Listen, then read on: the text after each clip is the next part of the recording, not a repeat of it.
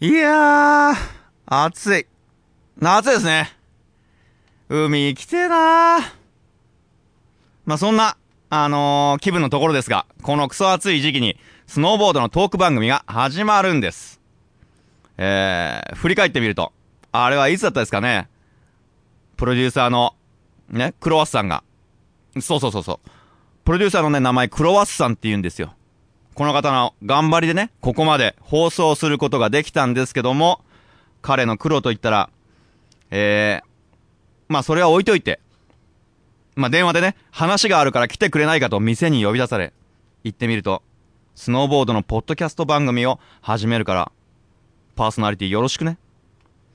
あれは、イタリアンのお店でしたね。パスタとか美味しくてね。プロデューサーにおごってもらったんですよ。カタカナでサイゼリヤって書いてありましたね。カップルとかよりも、高校生とか大学生？大人数が多かったですね。中には食事しながら勉強してる人もいました。まあ、とにかく自由な店でした。まあ、話戻して。まあ、よくわからないまま軽い気持ちでパーソナリティを引き受けたんですが、あれよあれよと話は進み、ついについにこの日を迎えちゃいました。もう、後戻りはできません。まあ、やるからには、皆さんの期待に応えられるよう、頑張って、楽しんでもらえるような番組にしていきたいと思います。それでは、それでは、行きましょう。スノーキャスティング、オリノリさ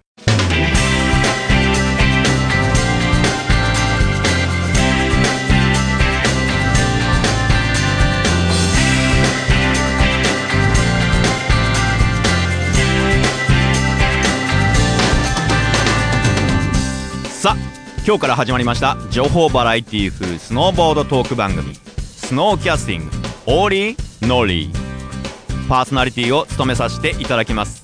ポッドキャスター1年生の R です。目の前に何人かいるんですけど、まあ、その方が、えー、やっつけ仕事で拍手してくれてます。ありがとうございます。えー、この番組はスノーボードをテーマにしたさまざまな情報やトピックを紹介し通勤、まあ、通学やね、えー、ゲランデに向かう途中に聞いて楽しんでもらおうという番組です。なので雑誌や DVD のようなハウツー的な番組では残念ながらありません、まあ、ありませんがその代わり毎回スノーボードに関係する人たちをゲストにお招きして知って得することやなるほどと思うことからまあ別に知らなくてもいいようなことまでいろんなことを引き出しちゃおうかなと思ってます。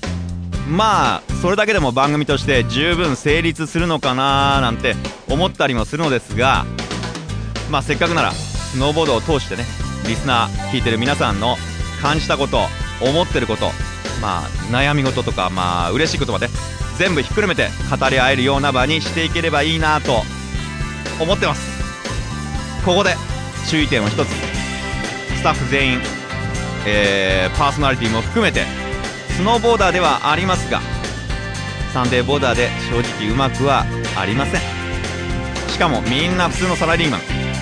当然のことながら番組上至らない点も多々あるかと思いますがまあその辺は温かい目で見守っていただければなと思います。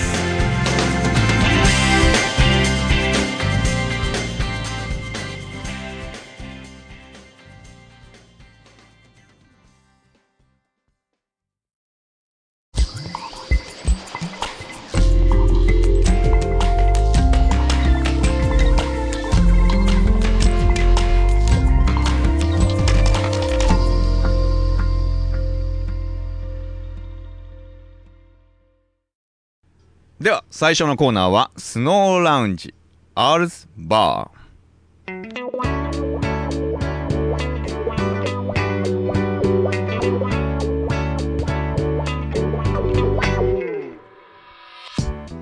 このコーナーは、スノーボードに関係する人たちを毎回ゲストにお招きして、ゲストにまつわるお話や普段は聞けない業界の裏側なんかを聞いちゃおう。いや、無理やりでも、えー、喋ってもらおうというコーナーです。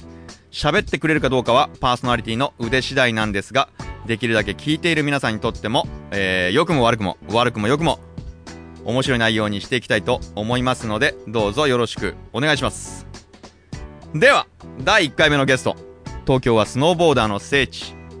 神田お茶の水にありますスノーボードアクセサリーショップですね。えー、浪人の店長をしておられる、サシさんです。どうもこんにちは。よろしくお願いします。よろしくお願いします。サシさん、サシさん、これ発音合ってんですか？えーっと、できれば差し、差しで。サシ？サシさん？まあ、どっちでもいいんですけど、ね。どっちでもいいですけどね。はいえーえーまずあの、一応簡単な、あのまあ、今、浪人になるまでというか、はい。経歴を。ここまで来るのに。はい。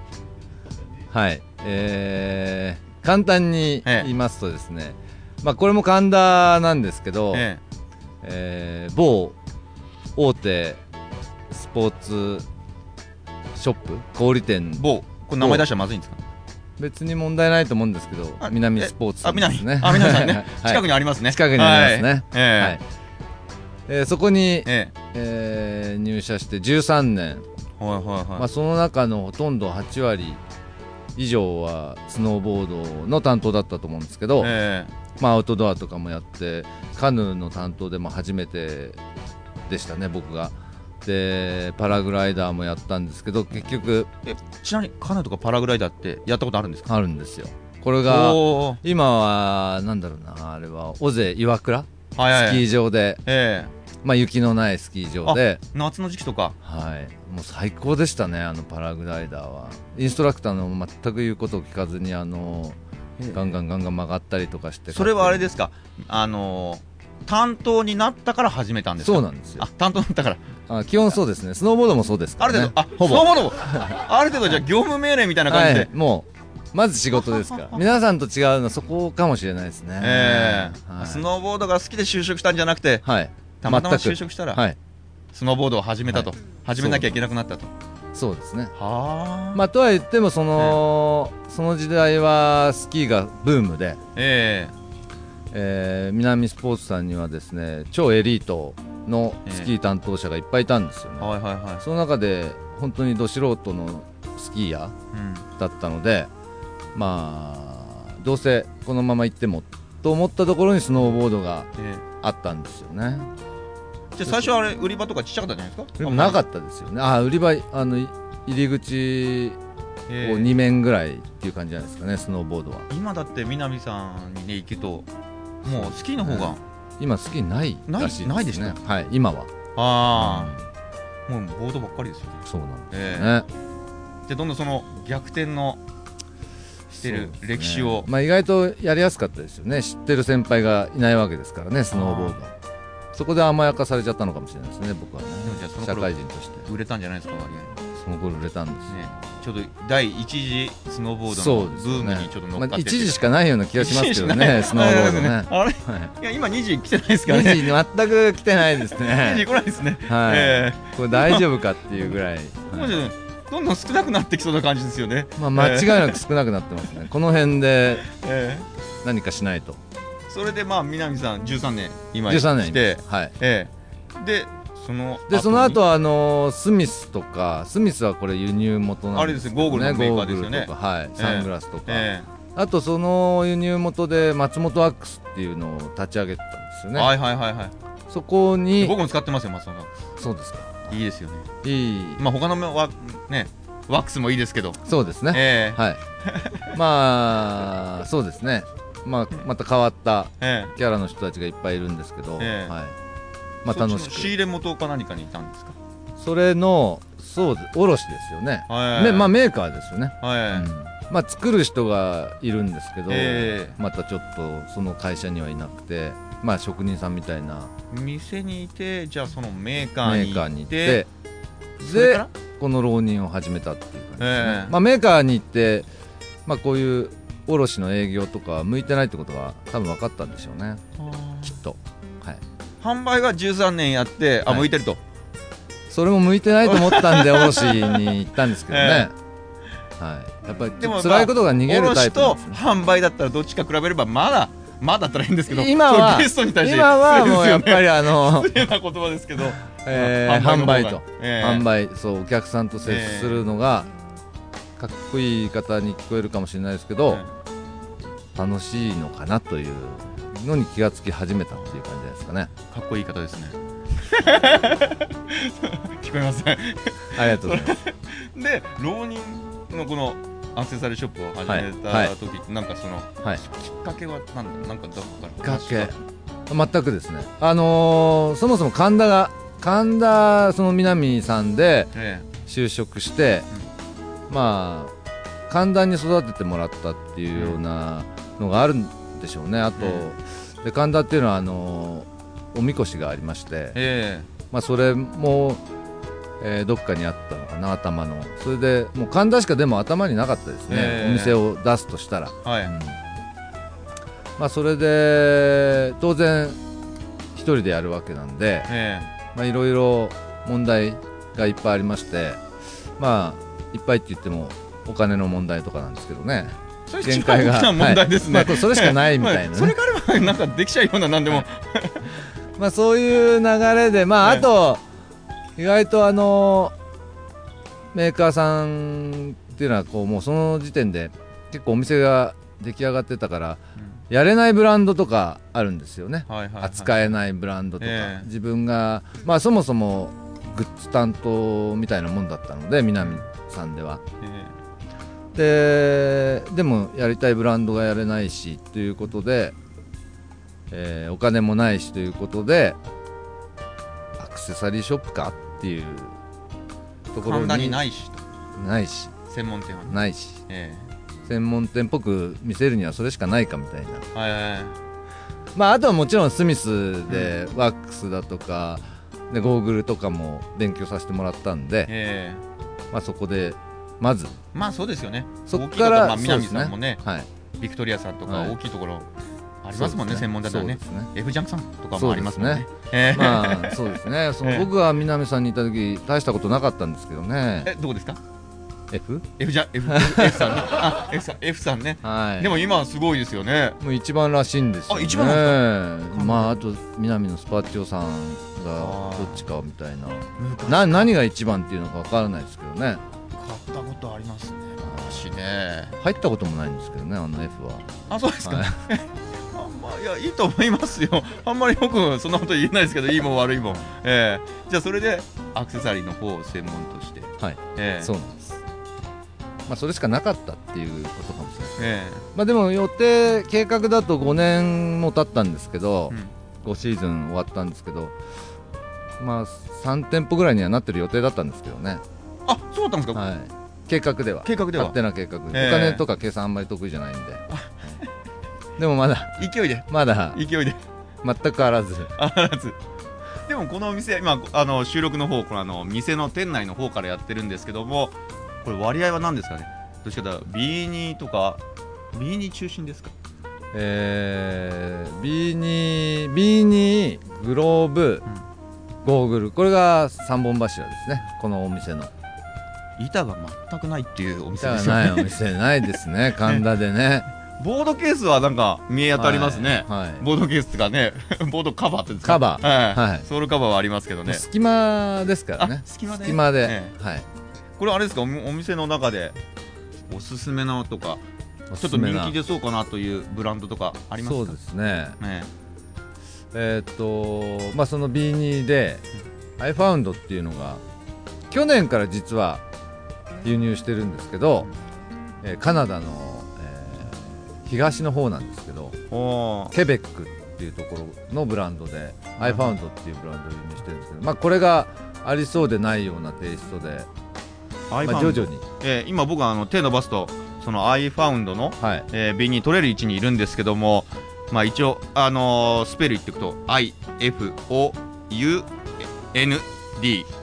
これはまああのー検索するとホームページとはあるんですよね、あるんですよ。えはい。あのーまあ、カナダのホームページの方が本当にいい雰囲気が出てるんで日本のはまだあまり良くないですーね、えーこれじゃあもしあのー見ていただいてね。はい、このあのポッドキャストを聞いてこのブランドにちょっと見てみようかなと思ったらホームページでも見ていただいて気に入ったらまあ購入したりとかそうですね。まあちょっと購入していただくとでもあの間違いないですこれは。でもこのお店はずっと一人で今やってるんですまあ一人というかあのーまあでももちろんオープンの時からあのー一緒にやってってくれたえ子とかもいるんですけど基本はそうですね一人ですね。えちなみにこのご時世ってまだ万引きとかってあるんですか？これがね。こんな質問聞いていいのかどうか分かりませんけど。そうなんです。よ、あるんですねこれがねほら大きいとこだとなんかタグがついててね、はい。まあ、通ったらピッピッピッピになっちゃってね。はい。あるけどここだとね、はい。つけるわけにもそう全然いかないですそもんね。んなはい。お金かけられないですよね、えそこを狙ってなのか。で。一人っていうそうですね。お店に一人でいることが結構多いですからね、え気がついたらない買った商品そんなこともありますよね。もうなけなしのお金で仕入れたええ。次の日に3個まとめてやられたとか、3個で B2 ですかそれ？えーこれがですねセット。うちで一番高いあの、ゴーグルなんですけどね、えこれ結構そうですね金銭的にもショックなんですけど、え精神的にえもうショックですよね。ショックですよね。ゴーグル3個。3個。それはね3せめてゴーグル取ったら次 B2 とグローブ行くとか。個そうですね。せめてせめてもうちょっとね。ねはゴーグル3個持っててもしょうがないですもんね。転売目的になっちゃうんですよね、はい。い、でもねこれほとんど多分盗んで万引きははい。ウェブで売ってるんだと僕は思いますけどね。はい。ほとんど。そうですそういうプロですよね、あうん。あまだまだ別に万引きがいいってわけじゃないですけどまだしてもらった方がね。そう。まあ万引きは万引きなんですけどね、はい。まあ聞いてる方はしないと思いますけど。そうですね、ちなみにあのこのショップとか来てまあいろいろ神田、まあ、ショップありますよね。はい。値切り方とか安く買う方法ってあるんですか？ど値うしたら切り方。値切り方とか。ね少しでもまあお金持ちはね別にね、はい。値切る必要ないんで。はい。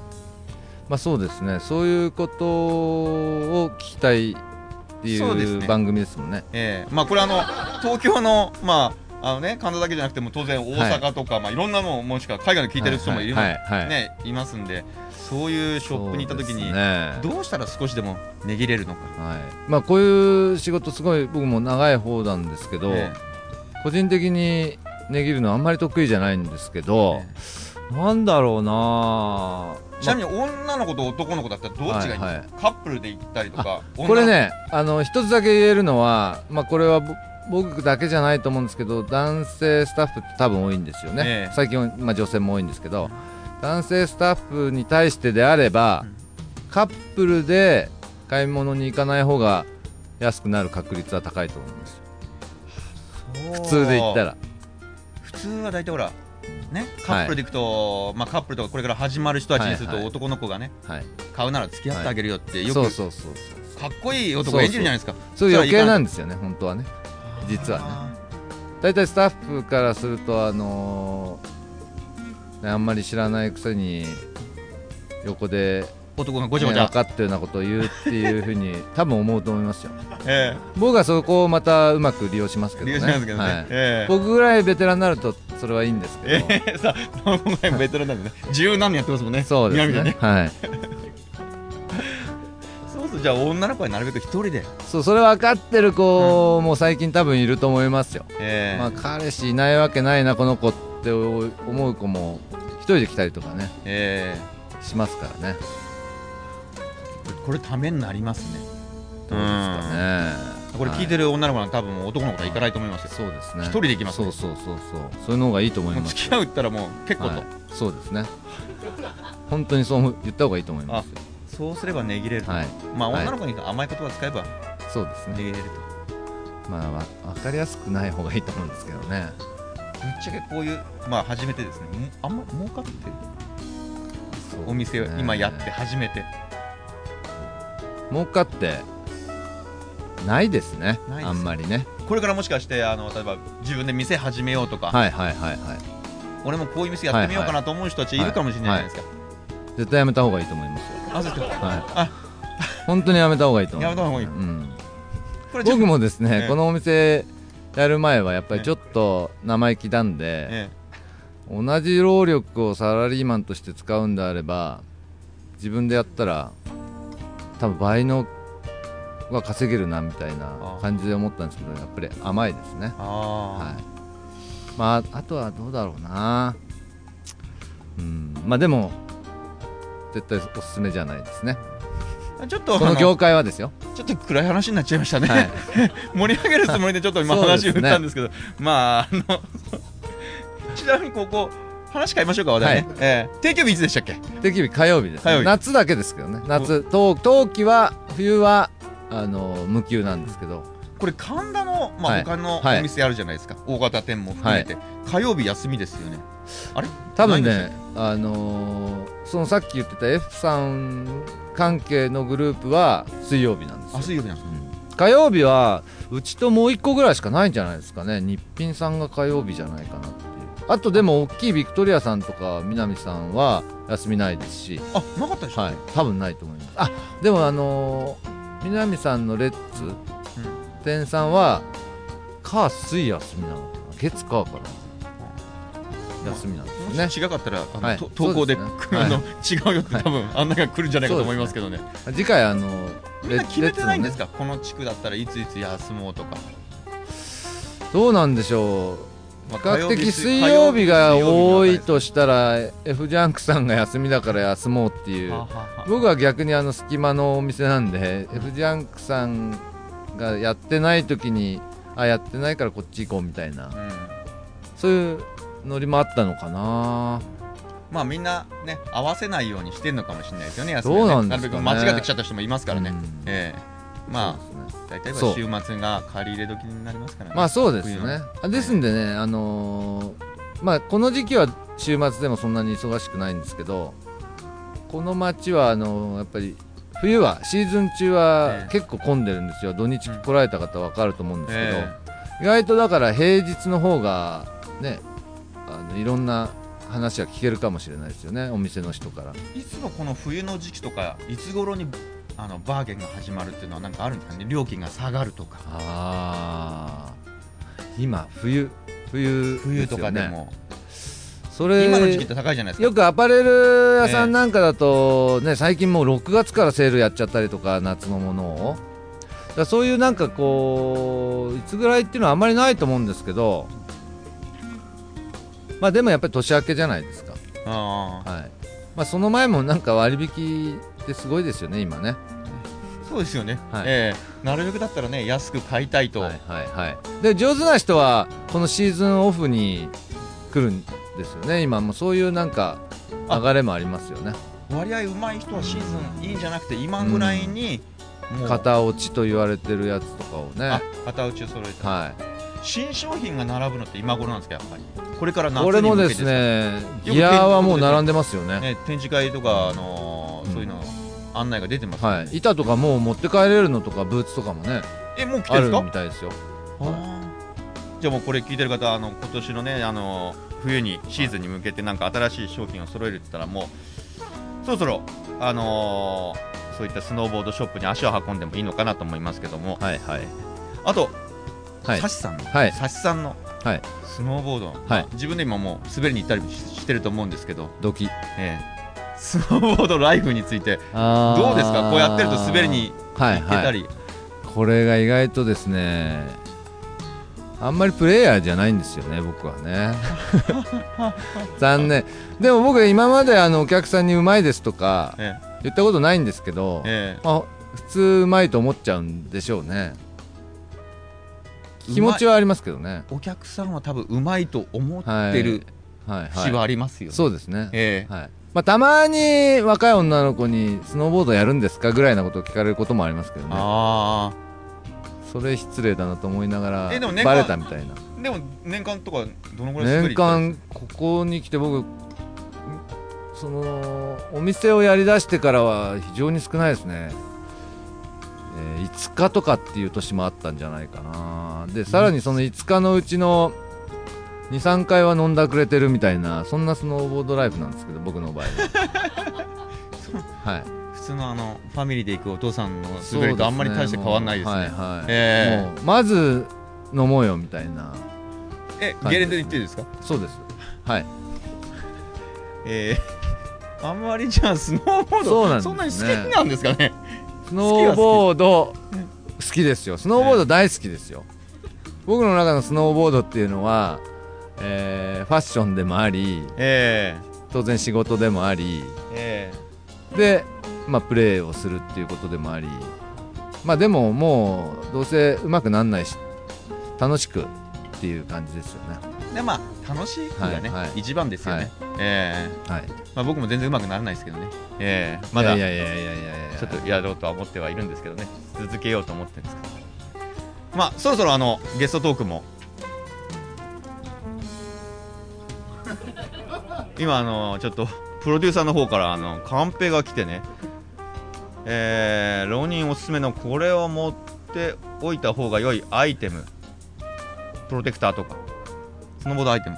あー。プロテクターとか？これさっき見たらあのねはい。何でしたっけ？あのヘルメット。はい。はい。がなんかいくつか変わったのありますよね。最近つば、ね。つばついてるんですそううそう。うちは意外とヘルメットってあの箱に入っててかさばるんでうち狭いんであんまり置けないんで、えまあ、つば付きしかやらないんですよ。まあちょっとスミスでつば付きじゃないええ。のもあるんですけど、そうまあうちにあるのはですんでそのほ本格的というかまあとりあえずかぶってるっていう感じ。ファッションから入ってるヘルメット。ファッションから。もちろん B2 よりは頭もえ守ってくれるじゃあもっとそのつば付きのヘルメットをかぶってる人多く見かけそうですかね、そうですよね。えあふ増えてきそうですか？そういうのがかっこいいと思うんですけどね僕は。あ意外とまたいいんですよ。えああ、じゃあこれからまたあのヘルメットを購入しようとする、ね考えてる方は普通のよりもつば付きを？そう意味はないんですけどねあんまり。あんまり意味はないんですけどか安全性にもっこいい。全然ないはいはい。安全性には全く関係ないと思いますよまずあのかっこ悪くないんじゃないかなと。じゃあヘルメットをする方ははい。つば付きを。ヘルメットしない方は、アイファンドってああそうですね。ちょっとあれ、はいうまくまとめましたね、うまい さすがです。ええ。はい。じゃあある程度もうお時間でね、はい。えーなんですけども。まああと突然なんですが、はいはい。まあ、このコーナーは実はあのゲストの方の業界人ネットワークをねはい。使って、まあ、次のゲストを紹介してもらおうという、まあ、大変ずうずうしいはいはい。コーナーなんですけどいえいえ。まああのどっかの笑ってなんとかの、ね、テレフォンなんとかみたいな感じなんですけども、これということで大切ですよねこれね。そうなんです。サシさんのあの次のここからどう流れるかのそうですね。ここからですかね。第1回目のゲストですから、誰ね、にしましょう。じゃあまあこの人しかいないんですけどこういうお仕事というかまあ喋り好きというか、ええ。ーこれですねクリプトンの伊藤さんっているんですけど、まあ、ええ。結構知ってる人は知ってて、えーまあ、これ松本ワックスのサービスマンでもああえり、えでクリプトンっていうチューンナップショップの職人さんというかオーナーというか、え。まあ、この人が裏ネタとかいいんじゃないですかね。何でも知らなくても喋ってくれるし。えワックスについて詳しいんですね。ワックスにまあ詳しいですよそれはね。職人さんというかサービスマンですか聞からなねくてもなんか喋ってくれそうな方なんですそうなんですよあねじゃあ次回すごい僕は楽かもしれませんね。そうですね。わかりました。じゃあ次回あのそのクリプトンの伊藤さんを、えーゲストに決まりましたああれ誰も拍手が拍手もあのもう周りそのだらけてるね僕以外は。えー、わかりました。じゃあそれで、えー伊藤さんからのワックスの話を聞いてみたいと思います。長くならないように気をつけた方長がくならないように、ね。えはい。あの長くなりそうです。すぐ切りますんでバッサリ。そうですね、はい。えー今日はあの東京神田のスノーボードショップ浪人の、えー店長をしていらっしゃいますサシさんはい。をお招きしました。ありがとうございました今日はありがとうございました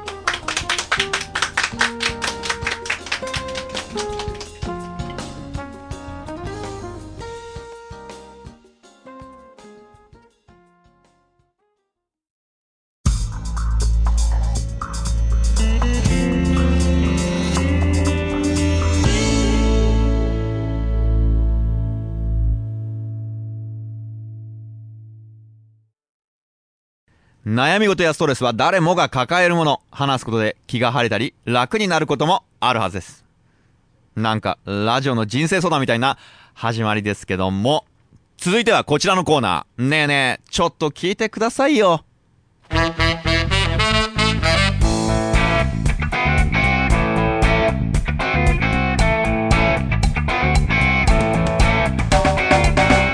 このコーナーはゲレンデやショップ滑り仲間やチームなどスノーボードにまつわるありとあらゆる感情をぶちまけてもらおうというコーナーです。大半は不満や怒り。愚痴や苦労話になるのかな。そんなちょっと聞いてくださいよ的なことがありましたら遠慮なく投稿してきてください。今回事前に番組ホームページで募集していたのですが、えー数名の方から投稿いただきました。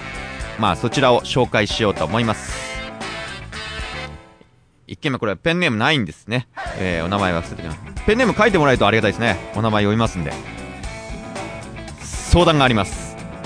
スノボを行く時覚えてても私の誕生日を忘れてしまうくらいスノボー好きな彼がいるのですがシーズンになると構ってもらえません。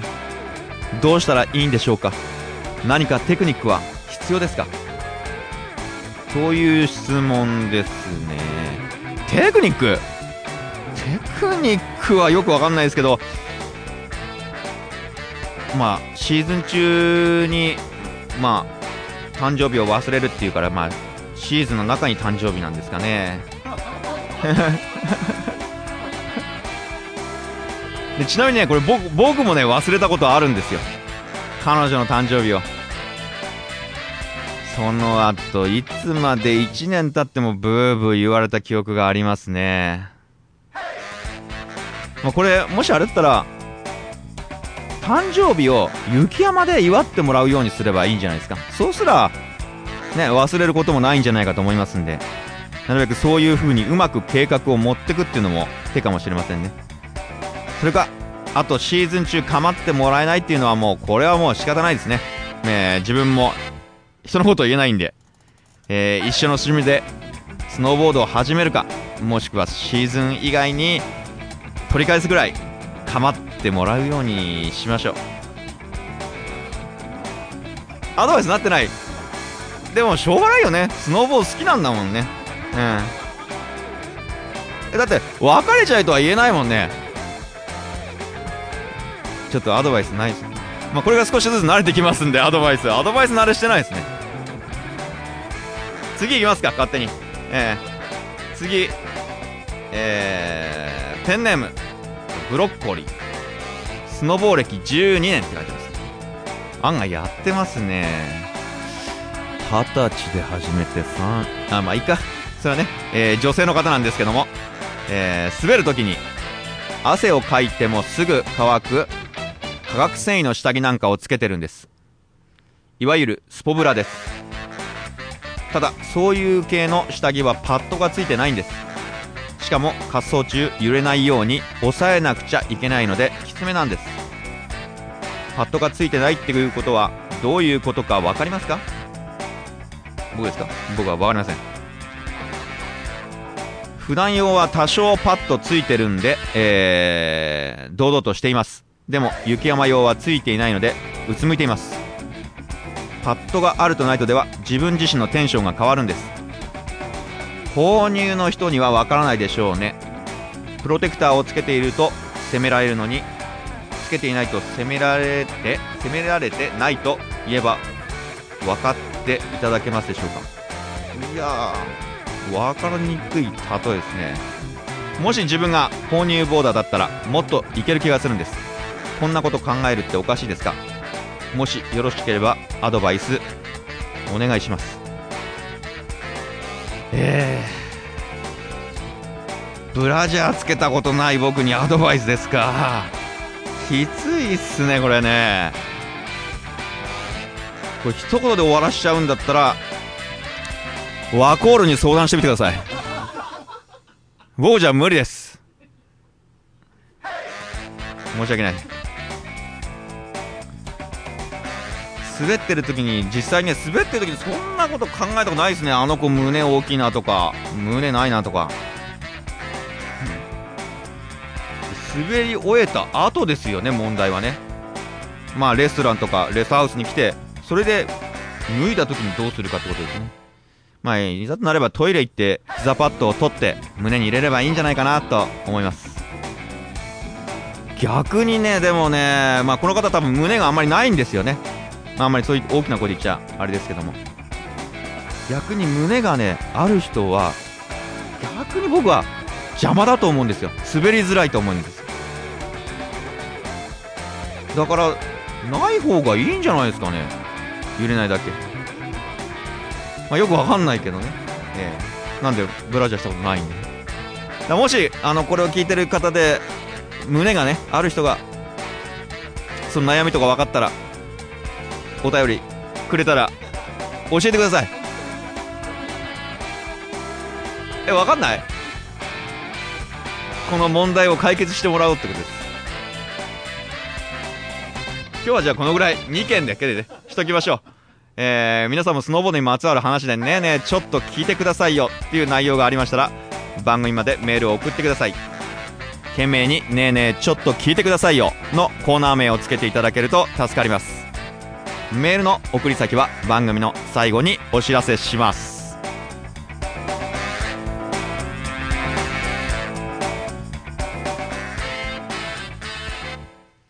こんな質問わかるわけないです。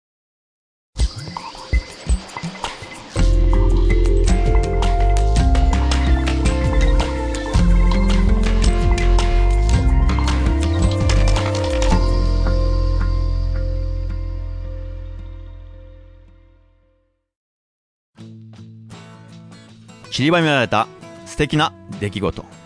スノードロップ。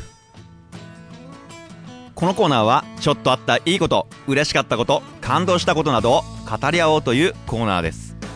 ときめいてしまったことなど恋のお悩み相談。苦くないね。淡い思い出なんかも OK です。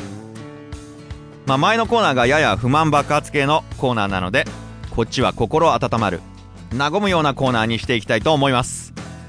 ではこちらも事前に番組ホームページで募集していたやつの投稿から読まさせていただきます。1つ目。初めて投稿します。こっちもペンネームないですね。横浜に住む主婦です。第1号。4年前。30歳を過ぎて4年前。ってことは今34ですね。えー、私の周りのボード仲間もお嫁に行ったりお婿に行ったりめっきり遊んでくれなくなった頃友人の紹介で mixi に入りました。もともと好奇心旺盛な私はボードコミュニティを探してましたがみんな若者ばかり。さすがに腰が引けていたのですが30代ばかりが集うコミュニティを見つけて試しに参加してみました。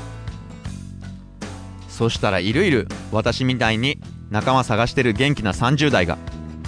今はそのコミュニティで知り合った仲間と毎年一緒に団体で滑りに行って学生の頃の頃のように楽しんでいます。少人数で滑るのもいいけどみんなで滑るボードの楽しさをぜひ味わってほしい。友達がいなくて滑りはもういいかななんて諦めてる人がいたら一歩踏み出してコミュニティを探してみてはいかがですか？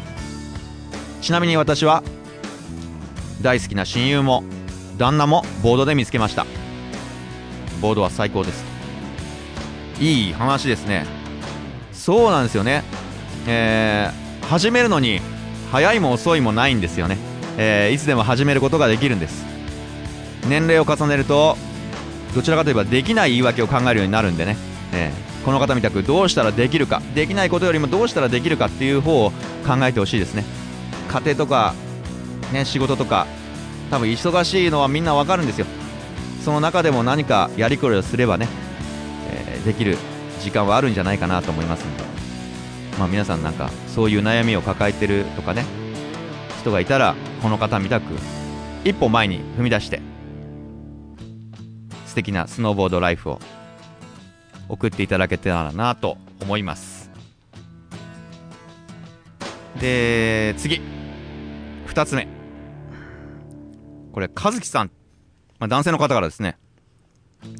えー、予告編を聞いてポッドキャストのですね予告編を聞いて途中に出てくるフレーズで、えー、語り合いましょう。という言葉が福山っぽいですね。と。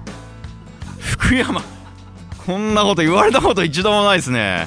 似てんのかな？あこれ顔が似てたらそれは嬉しいんだけどね。まあそっちはあいにく。ね。えー、後で聞き直してみようと思います。似てます？ちょっと周り僕の周りいる人。全然ですか？せっかくなんでちょっと似てる人はいるんでモノマネやってもいいですか？いいですかプロデューサー？いいですか？こんな時間作っちゃっていいんですか？なんでじゃあちょっと。福山雅治。あんちゃん。実に面白い。多分似てねえだろうな。似てないよね。いいよね。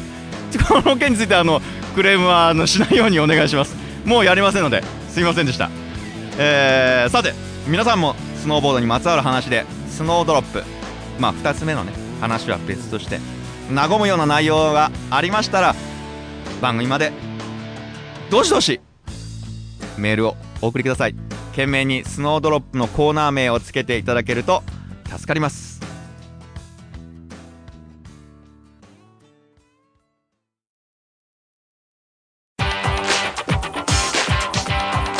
では最後のコーナーはこちら。折りのり情報局。こちらのコーナーはアシスタントのチェコに担当してもらいます。チェコよろしく。はい。よくゲレンデで子供と間違われるアシスタントのチェコです。折りのり情報局。このコーナーは最新のトピックなどをお届けするコーナーです。皆さんからの口コミ情報やショップやメーカーからの情報など何でも受け付けております。何か面白い情報がありましたら番組までどんどん送っちゃってください。お待ちしてます。今回は情報はなしで募集だけ。